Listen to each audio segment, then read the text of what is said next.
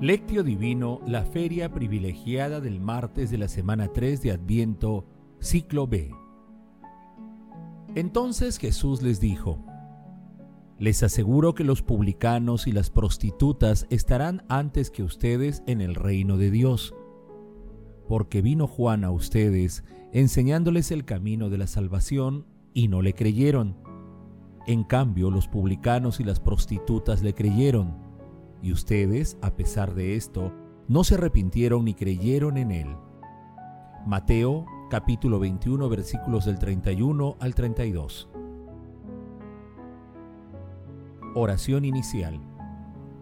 Santo Espíritu de Dios, amor del Padre y del Hijo, ilumínanos con tus dones para que podamos comprender los tesoros de la sabiduría que Jesús nos quiere revelar en este día Otórganos la gracia para meditar los misterios de la palabra y revélanos sus más íntimos secretos. Madre Santísima, intercede ante la Santísima Trinidad por nuestra petición. Ave María Purísima, sin pecado concebida. Lectura. Lectura del Santo Evangelio según San Mateo capítulo 21 versículos del 28 al 32. En aquel tiempo dijo Jesús a los sumos sacerdotes y a los ancianos del pueblo, ¿qué les parece? Un hombre tenía dos hijos. Se acercó al primero y le dijo, Hijo, ve hoy a trabajar en la viña. Él le contestó, No quiero. Pero después recapacitó y fue. Se acercó al segundo y dijo lo mismo. Él contestó, Voy, Señor. Pero no fue. ¿Quién de los dos hizo lo que quería el Padre? Contestaron, el primero. Entonces Jesús les dijo, les aseguro que los publicanos y las prostitutas estarán antes que ustedes en el reino de Dios. Porque vino Juan a ustedes enseñándoles el camino de la salvación y no le creyeron. En cambio, los publicanos y las prostitutas le creyeron, y ustedes, a pesar de esto, no se arrepintieron ni creyeron en él. Palabra del Señor. Gloria a ti, Señor Jesús. En el pasaje evangélico de la feria privilegiada de hoy denominado Parábola de los dos hijos, Jesús deja en claro a la élite religiosa de la época que lo más importante no son las apariencias externas, sino el interior de la persona. El que honra y ama a Dios no es el que cumple los ritos externos, sino el que hace su voluntad. Mientras tanto, las autoridades religiosas en el tiempo de Jesús habían creado una mentalidad centrada en las apariencias que destruía las relaciones genuinas. En el texto, se observan dos segmentos. El primero culmina con la pregunta que formula Jesús sobre quién hace la voluntad del Padre, cuya respuesta es clara. El que va a la viña, aunque al comienzo se negó. Hasta aquí la enseñanza es indiscutible. Dios representa al Padre, por lo tanto, lo más importante es realizar la voluntad de Dios. Lo fundamental radica en lo que se hace, no en lo que se dice. En el segundo segmento, los publicanos y las prostitutas son los protagonistas, ya que representan al primero de los hijos, el que inicialmente se negó a ir a la viña. Ellos inicialmente dijeron no a Dios y vivieron alejados de sus preceptos, marginados por las autoridades religiosas de la época, pero acogieron la invitación de Juan Bautista y cumplieron la voluntad de Dios Padre. Las autoridades religiosas del tiempo de Jesús representan al segundo hijo de la parábola. Dijeron sí a Dios al aceptar la ley de Moisés, pero viviendo solo de apariencias, no acogieron el nuevo camino de salvación que propuso el profeta del Altísimo, Juan Bautista. La mirada contemplativa y la capacidad de reconocer a Dios en las personas y en la creación no estaba presente en los sumos sacerdotes, sino en las personas marginadas que se convertían y hacían la voluntad de Dios. Meditación Queridos hermanos, ¿cuál es el mensaje que Jesús nos transmite el día de hoy a través de su palabra? Por medio de la parábola, nuestro Señor Jesucristo cambia el orden de la lógica humana. Los hermanos que están alejados de los preceptos cristianos y se arrepienten serán los primeros en llegar al reino de Dios. En este sentido, nuestro Redentor insta también al arrepentimiento de toda la humanidad, porque tener conciencia de pecadores nos pone en actitud de conversión, mientras que creernos justos nos aleja de la conversión. Por eso, la enseñanza de nuestro Señor Jesucristo es actual porque ilumina nuestro camino y el de todas las comunidades. Hoy sucede lo mismo. Pecadores, presos, drogadictos, alcohólicos, divorciados, ateos, prostitutas, homosexuales, cualquier grupo de personas que a veces marginamos, muchas veces tienen una mirada más atenta y limpia para percibir las cosas de Dios en la vida que la que muchas veces conseguimos nosotros mismos.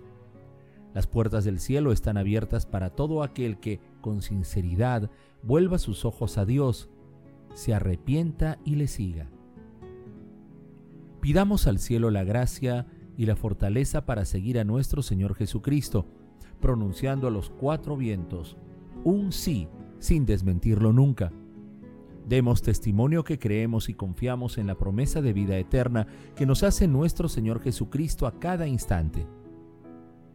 Hermanos, a la luz de la palabra, conviene preguntarnos, ¿cuáles son los criterios con los que valoramos a nuestros hermanos que están alejados de Dios? ¿Oramos por ellos? ¿Llevamos un mensaje de esperanza a los hermanos que están alejados de los preceptos cristianos? Hermanos, que las respuestas a estas preguntas nos animen a trabajar activamente en la viña del Señor, en cualquier circunstancia de nuestra vida, testimoniando siempre a nuestro Señor Jesucristo. Jesús nos ama.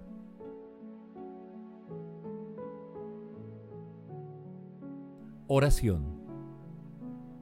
Amado Jesús, tú que no quieres la muerte del pecador, sino que se arrepienta, otorga a la Iglesia los dones para que busque sin cesar la conversión de la humanidad entera.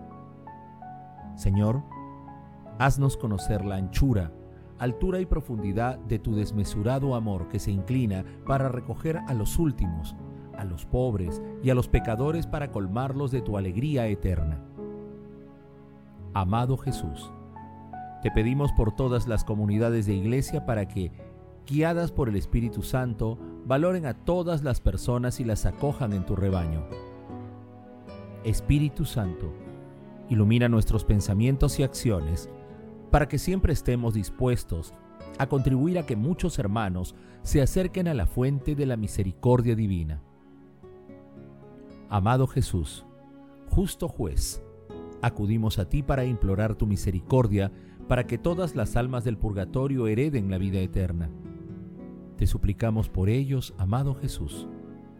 Madre Santísima, Madre de la Divina Gracia, intercede por nuestras peticiones ante la Santísima Trinidad. Amén. Contemplación y acción.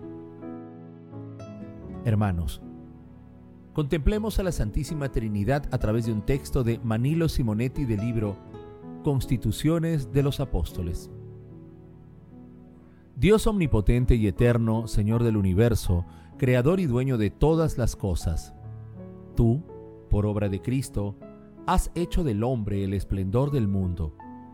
Le has entregado la ley natural y la escrita para que viva ordinariamente como ser dotado de razón. Y, cuando peca, le propones como norma tu bondad para que se arrepienta.